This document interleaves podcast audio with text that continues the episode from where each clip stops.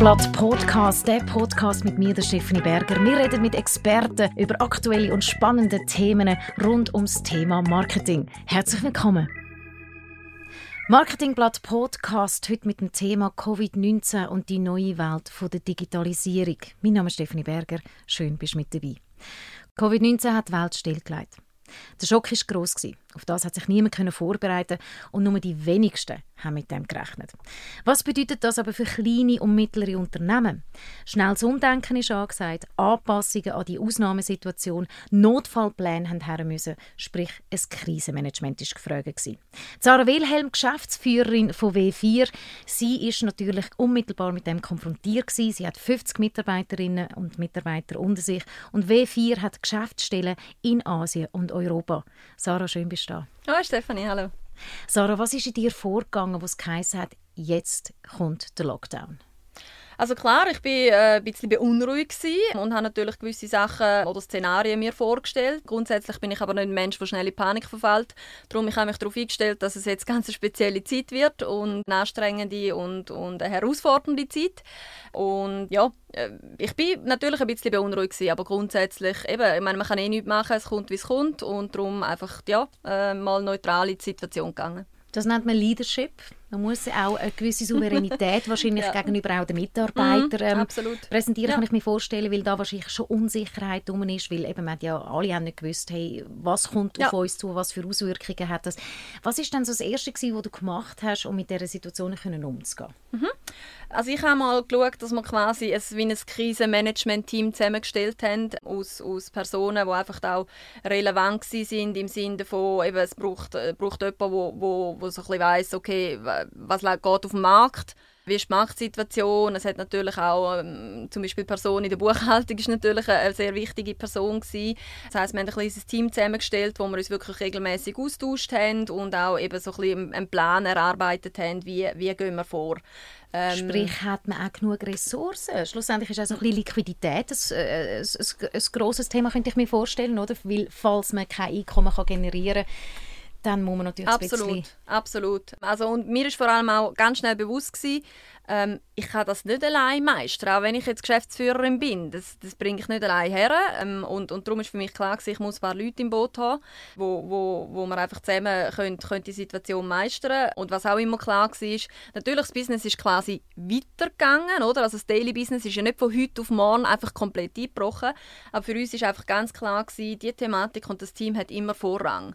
Also das heißt, wenn es nötig ist, dass man halt spontan am Tag ein Meeting gemacht hat oder irgendwelche Zahlen ist, ähm, sich zusammensuchen, dann ist klar gewesen, da ist jetzt das Wichtigste für heute. Und dann hat das jetzt komplett Vorrang. Und das ist sicher sehr wichtig gewesen. und eben auch Priorisierung ja, weil es ist vielleicht etwas, wo vor dem Lockdown noch unglaublich wichtig erschienen ist, ist dann vielleicht nicht mehr so wichtig. Es relativiert ganz viel, würde genau, ich meinen. Genau, genau. Wie bist du ähm, als Krisenmanagement mhm. noch genauer her, wenn man jetzt sagt, okay gut, meine Covid-19 ist immer noch, es ist noch mhm. nicht ganz vom Tisch, es hat sich so ein bisschen mhm. stabilisiert, vielleicht jetzt bei euch auch. Ähm, geht der Plan jetzt so ein bisschen auf, wenn du so ein bisschen zurückschaust äh, mit, deine, mit deinem Krisenmanagement, das du gemacht hast? Absolut. Also A, äh, hat es uns nicht so getroffen wie jetzt vielleicht andere Industrien, weil es gibt ja bei solchen Situationen gibt's immer, ich nenne es Gewinner und Verlierer, oder? Also im Sinne von, es gibt Industrien, denen geht es ganz, ganz schlecht, Gastronomie zum Beispiel, oder Du kannst ja auch selber oh ja. aus dem Nähkästchen plaudern, ja, ja. gell? Kulturszene auch schwer betroffen. Und dann gibt es halt Industrien, denen geht es gut oder sogar gibt es noch einen Anzug oder, von, von Umsatz etc. Ich denke jetzt da zum Beispiel an Apotheken etc. Solche Themen und die W4 ist halt wirklich so aufgestellt, dass sie beiden oder in sehr vielen verschiedenen Industrien tätig ist. Das heißt natürlich bei gewissen Sachen hat es ein bisschen äh, abgenommen, dafür sind andere Sachen haben zugenommen, jetzt was Projekte und Aufträge angeht etc haben ihr ja auch nicht müssen auf Kurzarbeit gehen. Also das dürfen wir an dieser Stelle sicher auch sagen. Also ihr habt euch sehr gut können meistern ja. jetzt durch die Zeit. Wie Absolut. hast du das empfunden? Absolut. Also das ist etwas, wo wir uns wirklich sehr stolz auch können sagen, dass wir das nicht gemacht haben. Ähm, natürlich, wir haben ein bisschen weniger Projekte gehabt, aber wir haben die Zeit einfach genutzt, um die Sachen zu machen, die man sonst nie macht.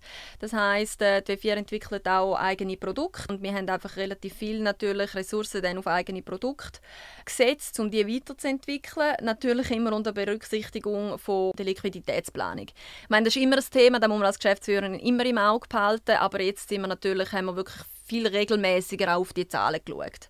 Und haben wirklich geschaut, okay, wie, wie sieht es aus mit der Liquidität? Ähm, müssen wir vielleicht doch noch in Kurzarbeit? Also wir haben immer den Leuten gesagt, wir können es nicht garantieren. Und das ist ein grosses Learning, oder? Aus solchen Situationen. Du hast Szenarien und du kannst Annahmen treffen, aber ja, nicht zu weit raus. Du musst eigentlich Gerade fast ein bisschen, oder? du Also, musst so ein ja. bisschen grobe Stoßrichtung Ja. haben, aber äh, du musst eigentlich von Tag zu Tag ein bisschen schauen, Es ist so. Es hat sich wöchentlich verändert und ich habe irgendwie festgestellt, irgendwann kannst du gar keine Meinung mehr haben zu dem Thema, sondern du musst irgendwie bei dir bleiben, du musst, Genau. du musst dich auf dich fokussieren und auf deine Kapazitäten und was ist möglich. Ja. Jetzt sind ihr ja auch kreativ gewesen, weil du hast mir nämlich beim äh, Gespräch, äh, bevor wir äh, jetzt den Podcast Mhm. machen, erzählt, du hast vor zehn Jahren, haben ihr glaube irgendwie mal eine Idee gehabt, die ihr jetzt wieder aufgegriffen habt. Ja, genau. Wir haben wirklich etwa fast vor, vor zehn Jahren haben wir ein Produkt entwickelt, oder respektive dort war es nicht äh, ein Produkt, gewesen, sondern ein, sondern ein Auftrag von einem digitalen Showroom. Und wirklich an dem Wochenende, wo jetzt mal wirklich klar war, okay, es gibt eine extreme Veränderung, es gibt einen Lockdown etc., bin ich wirklich mal angesessen und denkt, hä, ich meine, ich habe eigentlich keinen Bock auf den Lockdown und ich habe auch keine Lust, dass es uns nicht gut geht. Und wo gibt es Ansatzpunkte, respektive wie verändert sich der Markt? Was wird plötzlich vielleicht nicht werden, wo noch bis jetzt nicht war. Und ich habe auch einen ganz konkreten Case, wo ich gewusst habe, die Messe von dem Kunden wird wahrscheinlich ins Wasser fallen. Sprich, der hat einen direkten Einfluss auf unser Business, weil wir für ihn äh, Messestand etc. hätten sollen vorbereiten äh, oder auch schon daheim gewesen sind. Und darum ist mir die Idee gekommen, ja gut, eigentlich die Messen gibt es nicht mehr, das ist ein riesiges Problem, aber trotzdem, der Show must go on, oder? Du musst neue Kontakte machen, Genau. du musst deine Produkte präsentieren, wenn du einen Lounge hast, wo jetzt durch ist, willst du den kommunizieren etc. Und bin ein bisschen recherchieren und bin dann wirklich gefunden, hey, so ein digitaler Showroom oder eine digitale Messe wäre eigentlich etwas. Dann bin ich, das war wirklich am Wochenende, bin ich recherchieren und natürlich gibt es schon so die Anbieter. Also es ist jetzt nicht Klar. etwas, wo wir komplett Das vom Scratch erfunden ja. haben. Ich habe dann auch versucht, mit diesen Anbietern Kontakt aufzunehmen. Klar, es war Wochenende, fair enough.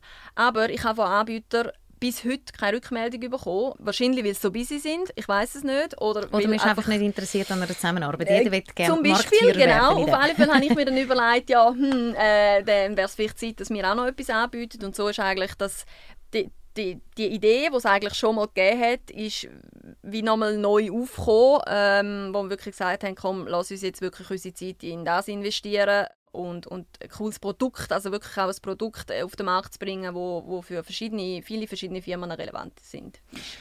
Es heisst ja die neue Welt von der Digitalisierung. Also es wird sich ja enorm viel verändern, gerade was das anbelangt. Jetzt reden wir von einem Showroom, wo quasi die Messe sollte, wie soll ich sagen, ja wirklich, man darf sagen, ersetzen. Hm. Meine grosse Frage ist, kann es auch wirklich ersetzen oder fehlt es dann nicht auch einfach am Persönlichen, wo man immer in der Messe ist? Man hat ja nur die Atmosphäre und die Energie und die Menschen, man kann sie anschauen, mit allen Sinnen geniessen. Das geht ja eigentlich jetzt bei einem digitalen Showroom ein bisschen weg. Ja, also das Thema, ich meine, Digitalisierung ist ja anyway, das ist ja auch vor Covid äh, schon ein grosses Thema gewesen und der Covid ist jetzt einfach noch der absolute Obertrigger gewesen, kann man so sagen, Ja, der für. Digitalisierung. Genau, es sollte jetzt einfach jeder verstanden haben, dass es Ja. wichtig ist. Genau, ich mache jetzt auch einen Ähm, Showroom. Genau. und ähm, der, Punkt ist ein bisschen, oder, eben, also Digitalisierung ist anyway ein Thema. Das heißt, man geht oder hat sich schon länger damit befasst, dass persönlicher Kontakt immer ein bisschen abnimmt. Das sieht man auch in anderen Bereichen, zum Beispiel, wenn es darum geht, wenn Kaufentscheidungen getroffen werden. Ähm, ganz häufig passiert äh, heutzutage eben über digitale Kanäle. Das heißt, Kunden gehen recherchieren. Man findet einem auf Google und hat äh, die Hälfte vom Verkaufsent oder Kaufsentscheid eigentlich schon getroffen. Das heißt, die Thematik von äh, weniger persönlichem Kontakt, die ist anyway da und ich glaube, das ist auch ein, ein, ein Fakt, wo nicht unbedingt extrem negativ behaftet ist. Wobei jetzt natürlich mit Covid, wo es wirklich darum gegangen ist, du darfst auch nicht mehr raus und musst jetzt daheim bleiben, natürlich ist das eine andere Thematik, oder? Weil bei, bei der Digitalisierung an sich ist es ja, ich habe immer noch die Wahl, den persönlichen Kontakt zu suchen, aber ich muss nicht. Ich kann auch sonst mein Business machen. Und bei Covid war es natürlich, gewesen, ich kann nicht mehr. Ja. Und auch wenn es vielleicht für mich selber nicht so wichtig wäre, aber der Punkt ist ja, mir ist etwas weggenommen worden. Wahl, So. genau. Aber zurück zu, zu deiner ursprünglichen Frage eigentlich. Ich glaube nicht, dass Messen so nicht mehr, also komplett nicht mehr wird geben. Messen ist immer noch ein Instrument, das gewisse Relevanz hat. Also die analoge Messe. Aber natürlich, ich meine, so ein Messeauftritt ist auch nicht ganz günstig. Das ist definitiv ähm, so. Und darum schaut man schon tendenziell, dass man vielleicht nur noch ein wenig messen geht. Und ich glaube, da schaut man jetzt einfach noch mal viel genauer hin. Ähm, mhm. Gesetztenfalls, man dürfte dann wieder am Messen gehen. Das ja. ist ja noch so ein bisschen ähm, kritisch. Und natürlich ein, ein digitaler Messer und ein digitaler Showroom, natürlich sitzt man dort nicht am gleichen Tisch, vis-à-vis -vis im gleichen Raum. Es heißt aber nicht, dass ein digitaler Showroom oder ein Mess nicht kann auch einen persönlichen Kontakt gewährleisten. Natürlich ist es dann über Zoom oder über, mhm. über Webex oder wie man es so macht. Aber ein persönlicher Kontakt ist zumindest für mich eben nicht nur einfach am Tisch sitzen im gleichen Raum, sondern es geht darum, einen, einen Austausch zwischen zwei Menschen, eine Interaktion, eine Kommunikation. Und das kann man natürlich auch über digitale Kanäle machen nur denke ich jetzt mal, also ich bin mhm. ein bisschen die kritische Stimme ja, da. Nur ähm, zu, nur zu. Ich komme nachher noch darauf zu sprechen, weil ich so ein bisschen das Gefühl habe, es ist ein Generationsding. Aber mhm. für mich ist natürlich so ein Showroom, ich liebe es, wenn mir jemand etwas verkauft. Und ich liebe es, wenn jemand das richtig gut kann. Oder? Also, das ist einfach so ein Erlebnis, ja. wenn du einen Verkäufer vor dir hast, der wo, wo, wo seine Leidenschaft ähm, auslebt.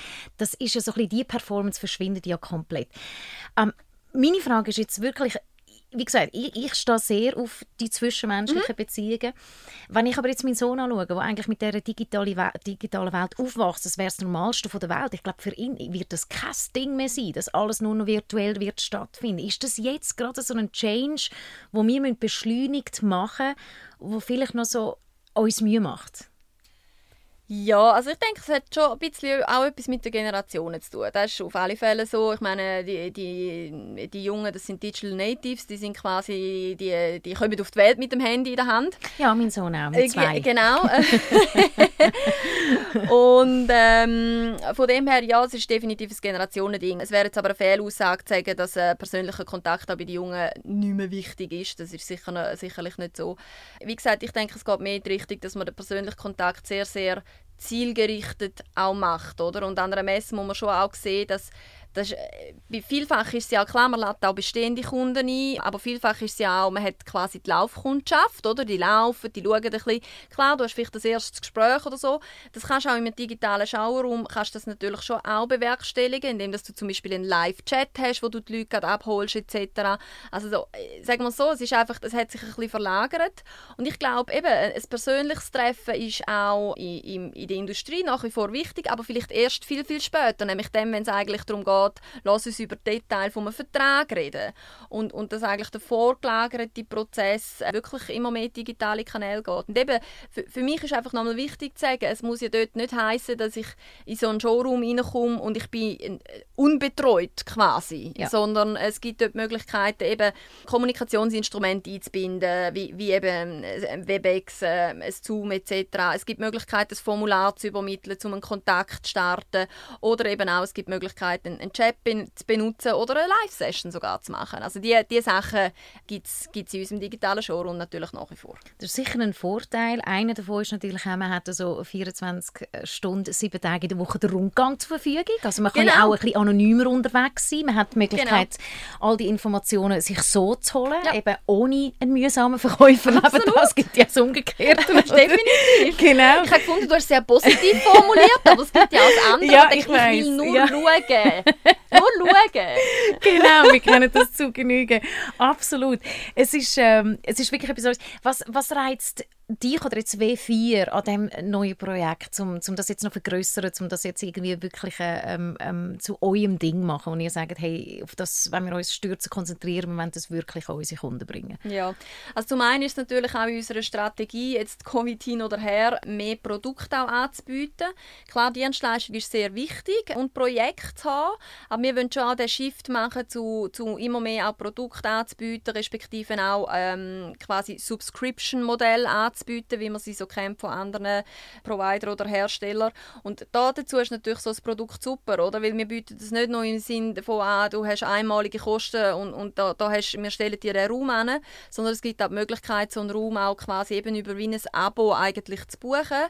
Und aufgrund von dem ist es sehr attraktiv für uns eben auch ein bisschen wegzukommen von der Dienstleistung, respektive eben einfach auch noch das andere Standbein mit dieser, mit dieser Produktentwicklung voranzutreiben. Und, aber es ist eben halt oft so, oder? Wenn, wenn, wenn du im Stress bist mit deinen ganzen Kundenprojekten, dann hat niemand Zeit für Pro Produktentwicklung.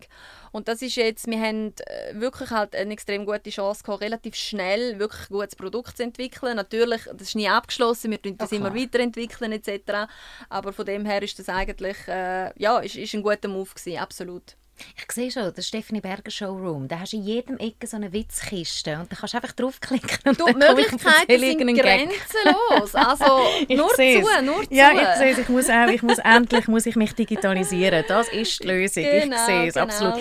Gut, jetzt mal abgesehen davon, eben, eben Messen vorbereiten, das wissen wir, das ist ein unglaublich langer Prozess, eben auch sehr ein, ein kostenspieliger mhm. Prozess. Wie ist das bei euch jetzt, so ein digitaler Showroom? Mit wie viel Zeit muss ich rechnen, wenn ich komme und sage, da, bitte macht mal? Ja, also grundsätzlich ist es so, also es gibt gewisse Prozesse, die jetzt natürlich, ich sage jetzt mal, schneller sind, aber eigentlich die gleichen sind. Das heißt, wenn du eine Messe, an eine Messe gehst und du hast nicht schon deinen fixfertigen Messestand, dann tust du ja normalerweise ein Layout erstellen, redest mit dem Messebauer etc.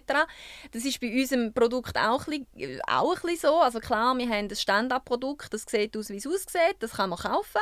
In der Regel ist es aber so, dass natürlich der Kunde sein eigenes Look and Feel haben will, je nach Produkt. Oder wenn er grosse Maschine hat, will er vielleicht lieber eine Industriehalle haben. Wenn er kleine Produkte hat, dann dann langen irgendwelche schicke Steller. Das kommt extrem darauf an. Das heißt, auch da gibt es natürlich die Phase von wir schauen mit dem Kunden, äh, wie viel Produkt hat er, wie groß muss der Messestand sein oder, oder der Showroom, was für ein Interieur muss er haben, etc. Also das ist eigentlich ein, ein, ähnlicher Prozess. Aber ich habe natürlich nachher nicht einen Messebauer, der den Messestand muss bauen, sondern es geht darum, dass man den halt visualisiert. In der Regel ist das eine 3D-Visualisierung. Und natürlich, wir haben unsere Messebauer sind quasi Programmierer, die das implementieren. Aber es sind natürlich schnellere Prozesse und auch da gilt natürlich, man kann auch schneller mal noch etwas anpassen. Also wenn ich den Showroom gemacht habe und, und man hat dann doch lieber das Gestell anders, dann kann man das natürlich schnell machen. Ein Messebauer ist auch flexibel, das ist schon so. natürlich. Aber äh, du weißt, was ich meine. Oder ja. im digitalen Bereich lässt sich halt schnell mal etwas ändern, wo vielleicht, wenn dann der Stand komplett fertig aufgebaut ist, ist es dann vielleicht ein bisschen doof. Das ist sicherlich das eine und, und das andere ist halt auch, meine, was auch dazu kommt, oder? In einer Messe ladest du ja in der Regel dann deine Kunden ein, du verschickst E-Mails etc. Das ist schon auch etwas, wo, wo natürlich relevant ist für den digitalen Showroom, weil du willst natürlich Traffic generieren. Von dem her, dort, dort sind wir auch jemand, der jetzt zum Beispiel noch unterstützt. Man macht dann einfach mehr halt die digitalen Kampagnen, nutzt Google Ads etc., um, um quasi den Messestand, sagen wir es mal so, zu bewerben. Schöne ist natürlich, oder der grosse Unterschied, wenn ich eine Messe habe, dann, dann ist, sind die ganzen Arbeiten eigentlich in relativ knappen Zeitraum gepackt. Wenn ich einen Showroom habe für 7 mal 24 Stunden, wo ich einfach immer habe, dann kann ich natürlich auch die Massnahmen so ein bisschen verteilen, sagen wir es so. Und das Bequeme ist alles mit einem Mausklick, oder? Von die Heime vor dem Computerbildschirm quasi ja, ist das alles möglich. Genau, es ist eigentlich, es ist eigentlich, oder wenn man sich das so vorstellt, in ja. was für Welten dass man ja. da kann eintauchen kann, ähm, ist für euch zum Beispiel auch 3D, ähm, du hast vorhin schon gesagt, mhm. ein Thema, ähm, ich weiß gar nicht, 4D wahrscheinlich noch nicht ganz möglich, wo man auch noch den Wind hat in genau. Haar. genau, Aber genau. Ähm, ja, kommt das eigentlich immer mehr? Also die, die, die 3D-Brüllen, die nachher schlussendlich jeder müsse die haben, damit er richtiges Feeling noch hätte?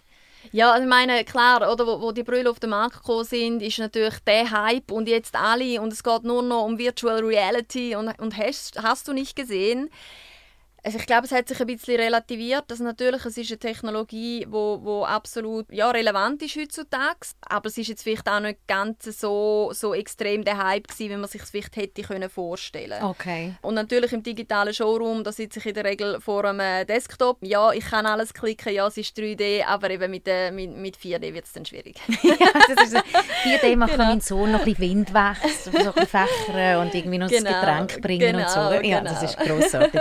Wow. Ähm, vielleicht ja, noch zurückzukommen auf deine andere Frage bezüglich, wie, wie lange geht denn so etwas für einen digitalen Showroom?